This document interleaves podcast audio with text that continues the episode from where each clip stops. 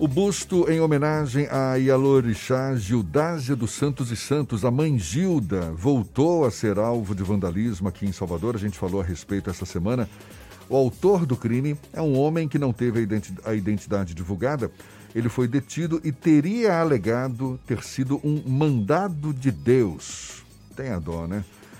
Esse monumento fica no Parque do Abaeté, no bairro de Itapuã. Mãe Gilda é fundadora do Ilê Axé Abassá de Ogum, um dos mais importantes terreiros de candomblé da Bahia.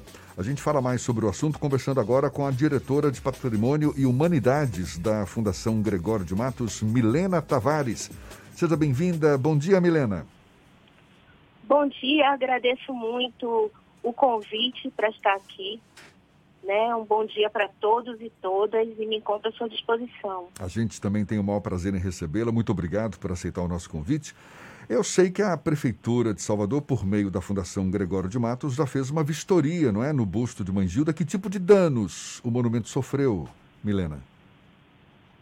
Então, a pessoa é, jogou diversas pedras no busto e também cacos de telha o que causou alguns arranhões, abaulamentos no busto e também manchou né, o busto. Mas, além de tudo isso, o mais significativo é a agressão à memória né, de uma pessoa que já foi vitimada por uma ação de intolerância, que chegou a ser é, homenageada com o Dia nacional de combate à intolerância religiosa, né, porque a data da, da, do falecimento de Mãe Gilda foi o dia 21 de janeiro de 2000. Em 2007, o governo federal buscou instituir essa lei justamente para estimular o combate. E o, e o que me surpreende e que continua sofrendo esse ato né, de agressão a figura de Mãe Gilda. E você é, chegou a acompanhar, porque foi detido, não é? O rapaz que. É, rapaz, homem, não, não sei nem qual foi a idade dessa pessoa, qual é a idade dessa pessoa que fez esse ataque.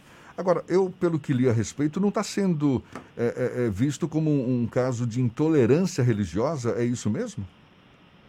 Então, nós buscamos fazer o nosso registro na delegacia de Itapuã, é, com relação aos danos sofridos pelo monumento. O monumento pertence à Prefeitura de Salvador, inclusive é uma referência da obra artística de Márcia Magno, uma profissional que vem contribuindo muito na nossa cidade, inclusive autora do Zumbi dos Palmares, a estátua que está na Praça da Sé, do busto de Mandela, que fica na Liberdade, do busto de Caíme Itapuã. Então, é, além de, toda, de todo esse dano moral à religião afrodescendente, também há essa artista, né, a autoria de uma obra de arte.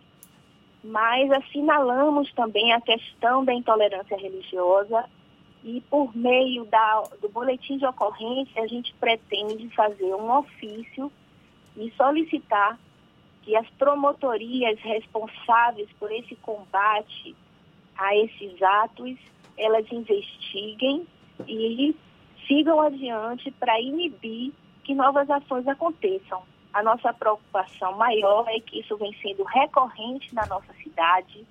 Todos devem lembrar dos atos que a Pedra de Xangô, Sobô e Zave vem sofrendo é, ali na Assis Valentes, em Cajazeira, uma pedra que hoje é tombada por ser um monumento é, vocativo da religião do candomblé e por tudo que significa. Também o roubo que aconteceu ainda quando estava na agência de Correios as obras de Mário Cravo Júnior, saudoso, que foi retirado a cabeça da estátua de Oxalá, os braços de Oxum, e também outras ações, como pichações, a escultura de Mãe Estela de Oxóssi, é, roubo do medalhão de Mãe Preta na boca do rio, mutilações de escultura de orixás no dique. Então a gente percebe que isso é muito sério e precisa haver uma investigação para identificar os autores e coibir que isso continue acontecendo na cidade de Salvador. Milena. Onde existe uma diversidade de cultos, não é? Sim, por favor, pode falar. Eu ia perguntar quais são as ações que a sociedade civil pode tomar para tentar diminuir esses casos de intolerância religiosa que acabam eh, refletindo em danos ao próprio patrimônio público.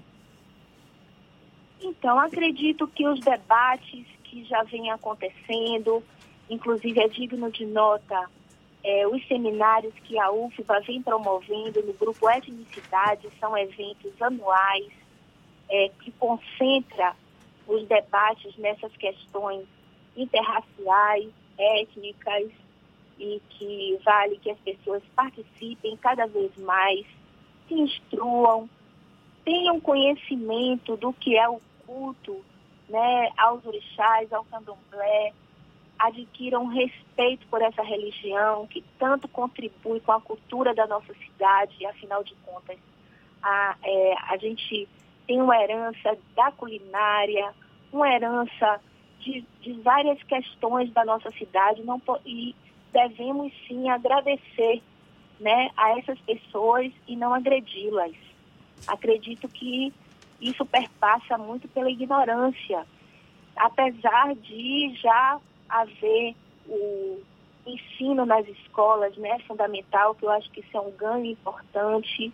Inclusive aqui tem um filho no ensino fundamental e me, me, me é muito agradável quando ele fala com carinho, né, de Iemanjá, né, dessas, de, do, dos orixás, porque ele aprende na escola, ele estuda no salesiano e a gente conversa sobre isso. Então, acho que é investimento em educação e essas ações, né, junto aos monumentos que fazem referência a esse universo, né, a comunidade de candomblé, realizar essas ações de reverência a, a, a esses símbolos importantes da nossa cidade. Nós temos vários, temos o dos Palmares, temos os, os heróis da batalha da revolta dos alfaiates na Piedade, como eu já falei, outros também, inclusive o, Zumbi dos Palmares. Então, a gente tem que abraçar dessa forma. Temos também investido muito. Temos um programa na Fundação Gregório de Matos de nome Reconectar, com três circuitos na cidade de visitação a monumentos públicos.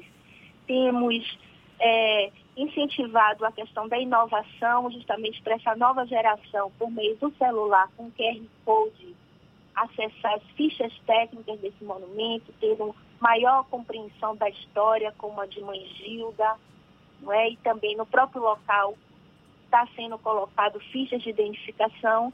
Isso são ações que a gente tem buscado para sensibilizar para que as pessoas é, se apropriem desses elementos, compreendam melhor a nossa história e a nossa cultura. Milena, vocês da Fundação Gregório de Matos têm uma estimativa de quantos recursos, quanto de recurso público é gasto por ano para a recuperação de monumentos e obras que de alguma forma são alvos de vandalismo? Então, o que, que acontece? Quando a gente contrata a recuperação dos monumentos, a gente contrata como um todo. Então, a, a questão do vandalismo é uma questão que é recuperada, além de outros, outras questões é, no monumento. Com a passagem do tempo, ele está exposto a intemperismo, então, de fato, ainda não nos é, detivemos para ver quanto custa o, a recuperação do ato vanda, do vandalismo em si, mas da recuperação de um monumento como tudo. Infelizmente, a Fundação Gregório de Matos tem conquistado um recurso a cada ano maior, nós temos conseguido fazer é, muitas recuperações na cidade, além de implantação de novos monumentos públicos. Esse ano, inclusive, uma obra é, de referência da Baiana de Acarajé, que é a Baiana Azul da Paz, batizada pelo autor Bel Borba, na Orla de Amaralina, onde ficam as nossas Baianas de Acarajé. E, infelizmente, eu vou ficar lhe devendo o custo exato do vandalismo, porque a gente é, contrata é, a recuperação dos atos de vandalismo, mas também do monumento como um todo, iluminação, enfim. Eu estou vendo aqui numa reportagem que saiu na edição de hoje do Jornal à Tarde, esse ataque ao busto de Mãe Gilda está entre os 17 casos de ataques a monumentos e templos religiosos de origem africana no período de 2018 a 2020 segundo o Centro de Referência de Combate ao Racismo e à Intolerância Religiosa Nelson Mandela, que é vinculado à Secretaria de Promoção da Igualdade Racial do Estado. Ou seja, de fato é uma discussão tanto no nível público quanto da sociedade civil, não é? é, é Sem dúvida. Não é? Ou seja, é, é, é uma discussão que tem que se intensificar cada vez mais, não é, Milena? Acredito que sim, porque inclusive está na Constituição que é dever do Estado, né, a, é, a nível de governo federal, estadual e local, município, preservar o seu patrimônio, mas na própria Constituição fala também do dever cidadão, né, da participação social nessa construção. Então, cada um de nós é responsável por olhar pelo nosso patrimônio, por buscar é, incentivar sempre o, o, a conquista por, pelo conhecimento daquele, dos símbolos da nossa cidade, um olhar também crítico para isso. A gente está agora, a gente sabe, num debate polêmico também com relação a personagens que representam momentos da nossa história, momentos que nos entristecem, mas são verdadeiros, de que forma que a gente pode atualizar essa questão é, de monumentos que representam figuras que atuaram é, na, na, na escravização de pessoas, não é por exemplo. Então, tudo isso, acho que a sociedade, junto com o poder público, deve atuar para a construção de um mundo melhor sem dúvida. Tá certo. Milena Tavares, que é diretora de Patrimônio e Humanidades da Fundação Gregório de Matos, da Prefeitura de Salvador, muito obrigado pela sua participação. Sempre bom conversar com, com, com você e estamos aqui sempre de portas abertas. Bom dia, Milena. Bom dia, muito obrigada. Como esse espaço é importante para que chegue ao coração das pessoas essa semente, para que cada um de nós reflita e encontre um caminho de mudança. Acho que o convite do momento é esse, que é que cada um de nós pode fazer para melhorar esse mundo. Um abraço grande.